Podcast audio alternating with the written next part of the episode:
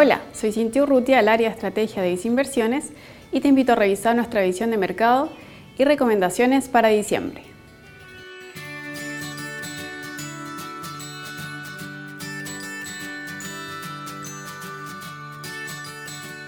El mes de noviembre fue muy positivo para los mercados internacionales. Entre las principales causas destacó en primer lugar las elecciones presidenciales en Estados Unidos a comienzos del mes en donde se proyectó al candidato demócrata Joe Biden como vencedor. Al mismo tiempo, esto se ha ido ratificando en los estados con el pasar de los días, lo que refuerza el escenario de transición en la presidencia de Estados Unidos y eleva las expectativas de un nuevo estímulo fiscal y una posición menos confrontacional en el ámbito comercial. En segundo lugar, se han anunciado tres vacunas con favorables niveles de eficacia en sus estudios. En este sentido, farmacéuticas como Pfizer y Moderna anunciaron un nivel de efectividad sobre el 90%, mientras que la vacuna de AstraZeneca alcanzaría un 70% de efectividad, evitando que se contraiga la enfermedad respiratoria. A pesar de que esta última considera una menor efectividad comparada con las dos primeras, sí destaca su capacidad de fácil transporte, almacenamiento y distribución.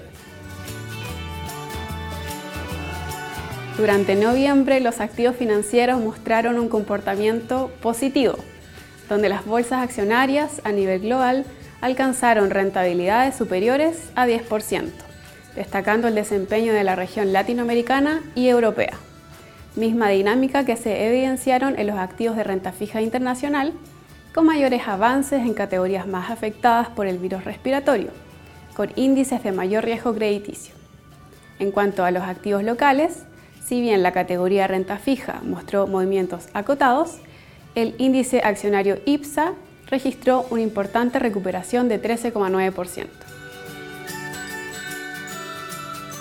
En Visa Inversiones consideramos que los activos financieros se deberían ver beneficiados ante positivas noticias en la materia de una vacuna contra el virus respiratorio, elevando así los niveles de optimismo de una recuperación con miras hacia el año venidero. De todas formas, no podemos descartar el importante incremento en los niveles de contagio del virus respiratorio. De hecho, la OMS comentó que en las últimas cuatro semanas hubo más contagios de virus que los primeros seis meses de la pandemia. Es por esto que recomendamos mantener un portafolio diversificado de acuerdo a tu perfil de inversionista y horizonte de inversión, respondiendo de buena manera ante cualquier episodio de mayor volatilidad. En este sentido, te invitamos a seguir nuestros portafolios recomendados. En relación a renta fija internacional, tenemos preferencia por instrumentos con grado especulativo en países desarrollados tales como Estados Unidos y Europa, mientras que en países emergentes favorecemos la exposición a bonos corporativos con grado de inversión y bonos soberanos en moneda local. Con respecto a la renta fija local, mantenemos una mayor exposición a instrumentos indexados a la inflación, en línea con una presión alcista que pueden sufrir los registros venideros debido a factores locales como lo es el segundo retiro de fondos previsionales, que generará un aumento de los ingresos disponibles de las personas. En cuanto a renta variable internacional, favorecemos a mercados como Latinoamérica y Europa, debido a que son regiones más rezagadas y que se deberían beneficiar de una recuperación económica junto a positivas noticias en el frente de una vacuna. En renta variable local señalamos una exposición selectiva. Si bien la bolsa local posee perspectivas positivas inherentes a los mercados emergentes, además de atractivas valorizaciones, no podemos descartar que existen riesgos idiosincráticos que podrían generar volatilidad. Finalmente, si quieres saber más sobre nuestras recomendaciones, te invitamos a suscribirte a Invertir es Simple a Ibis Inversiones en Spotify y YouTube.